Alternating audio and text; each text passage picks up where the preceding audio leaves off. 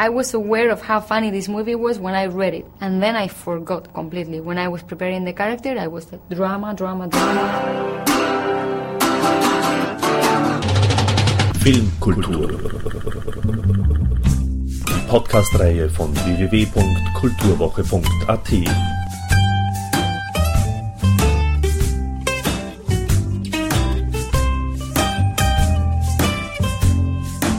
Präsentiert von Manfred Horak. Der Inhalt in aller Kürze. Vicky und Christina sind beste Freundinnen, aber in Sachen Liebe ist ihre Einstellung komplett verschieden. Die vernünftige Vicky ist mit einem respektablen jungen Mann verlobt, Christina dagegen, die keine sexuellen und emotionalen Hemmungen kennt, sucht ständig nach der großen Leidenschaft, die ihr den Boden unter den Füßen wegzieht. Beide verbringen einen Sommer in Barcelona und lernen dort in einer Kunstgalerie den Maler Juan Antonio kennen, dessen Ehe mit Maria Elena beinahe zum Verhängnis wurde, da beide einander umzubringen versuchten. Juan Antonio lädt Vicky und Christina zu einem Wochenende in die Provinzstadt Oviedo ein, wo sie die kulturellen Schönheiten der Stadt erkunden, guten Wein trinken und miteinander Liebe machen. Naja, so zumindest stellt sich Juan Antonio das Wochenende vor. Vicky findet das Angebot allerdings unerhört, aber Christina ist von Juan Antonios Direktheit und Charisma verzaubert und überredet letztendlich Vicky, sie zu begleiten. Tja, und so nimmt die gute Geschichte seinen Lauf. Wie so oft bei Woody Allen verläuft die Geschichte nicht auf einer geradlinigen Ebene, sondern lenkt immer wieder in überraschenden Seitenbahnen ab und begibt sich, auch dies ein wiederkehrendes Motiv in den Geschichten von Woody Allen, auf die Suche nach der Antwort zur Frage, was ist richtig, was ist falsch. Soll man seiner Vernunft folgen oder seinem Herzen?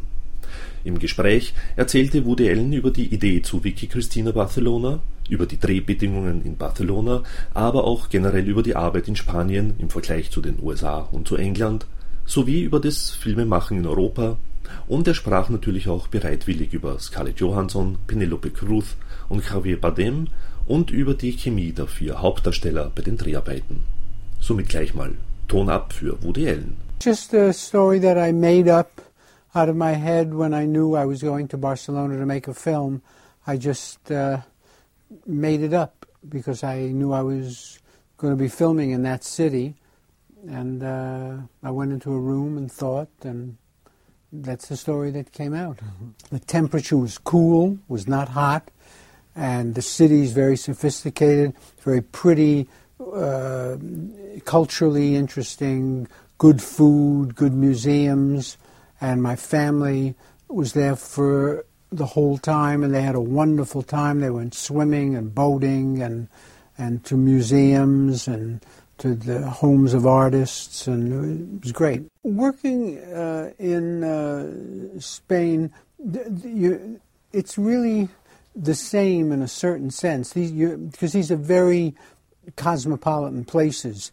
You know, London, Barcelona, New York, these are very big cities with film communities and they have all the good equipment and screening rooms and good people to work with and uh, in all the departments. There's not a very big difference. Uh, you know, financially, one is sometimes a little more expensive, a little less expensive, but these are very good cities to work in because they're all um, film oriented metropolises. I will uh, return to Europe uh, it depends where. You know, I, I didn't want to make another film in London immediately, and I didn't want to make another film in Barcelona immediately. But uh, but I I do have plans to come back, and I will probably do a film uh, either in Paris or in Italy, and then maybe come back to Spain again. And I, I do plan on working to London again. I do I do plan going abroad. You automatically get a fresh background. I've shot many, many films in New York, 30, 35 films in New York or something.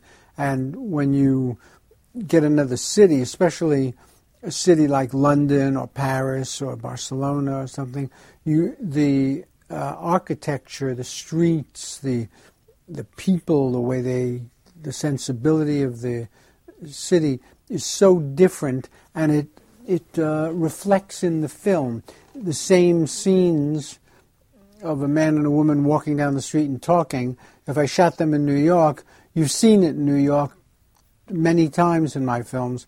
But now, if there's walking and talking in Barcelona, for some reason, the same scene, but it looks 100% different.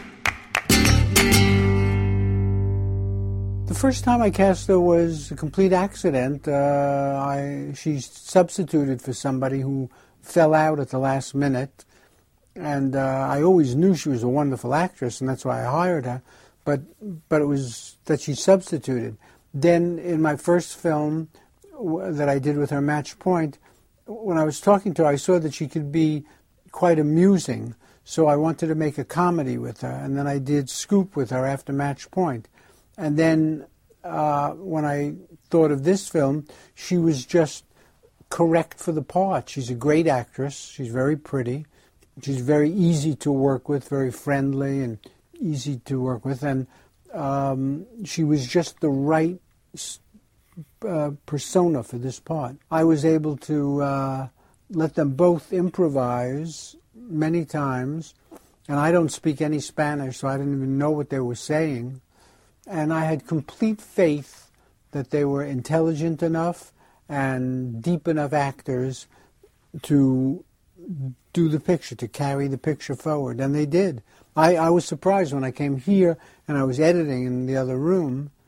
Then I found out what they were saying, and it was better than anything I could have written. I've never had a film, I've done uh, just about 40 films now, and I've never had a film where the chemistry between the actors was not good. The personal chemistry, sometimes the roles are not good that I've written, but the actors always get along with each other. They get friendly. They they see each other. They have dinner together. They they help each other. I mean, it's all actors are very very mutually supportive. Uh, contrary to what one might think, they're not competitive. They're they're supportive. Soweit Woody Allen. Und auch Penelope Cruz hatte einiges zu erzählen.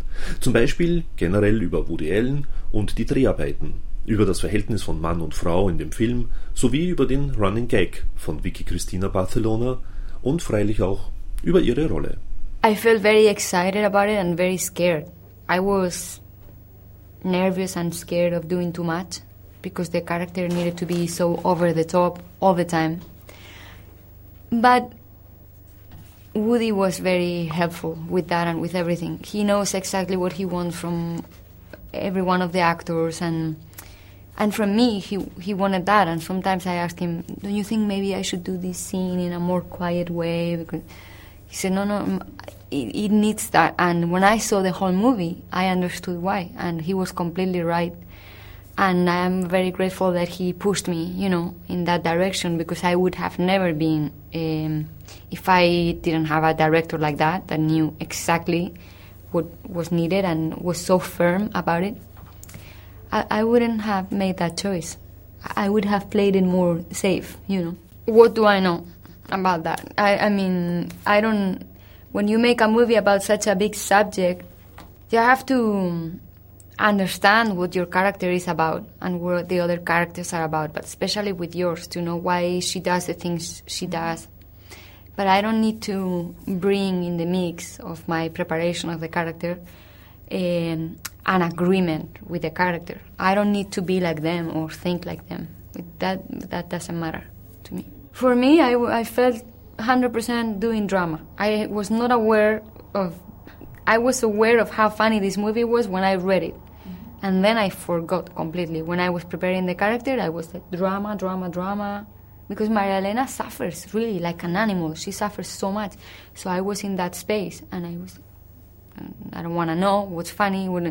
And then when I saw the movie, I think the movie is funny because the actors are, they, they, because the characters are suffering so much and always trying to solve something. And the, the, those situations are, are, are funny. It's not actors trying to do comedy. It's characters trying to solve something and try to find a way to to stop their their pain. You know, and Woody is the greatest at that.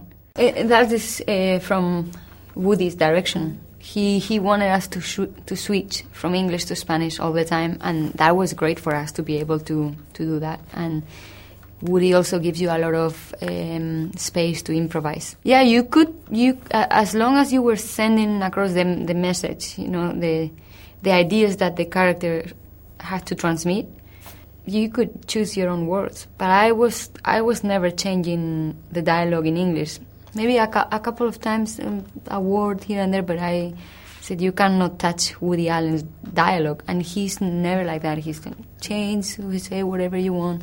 In Spanish, I, I adapted it a little bit. Thank you, and good night.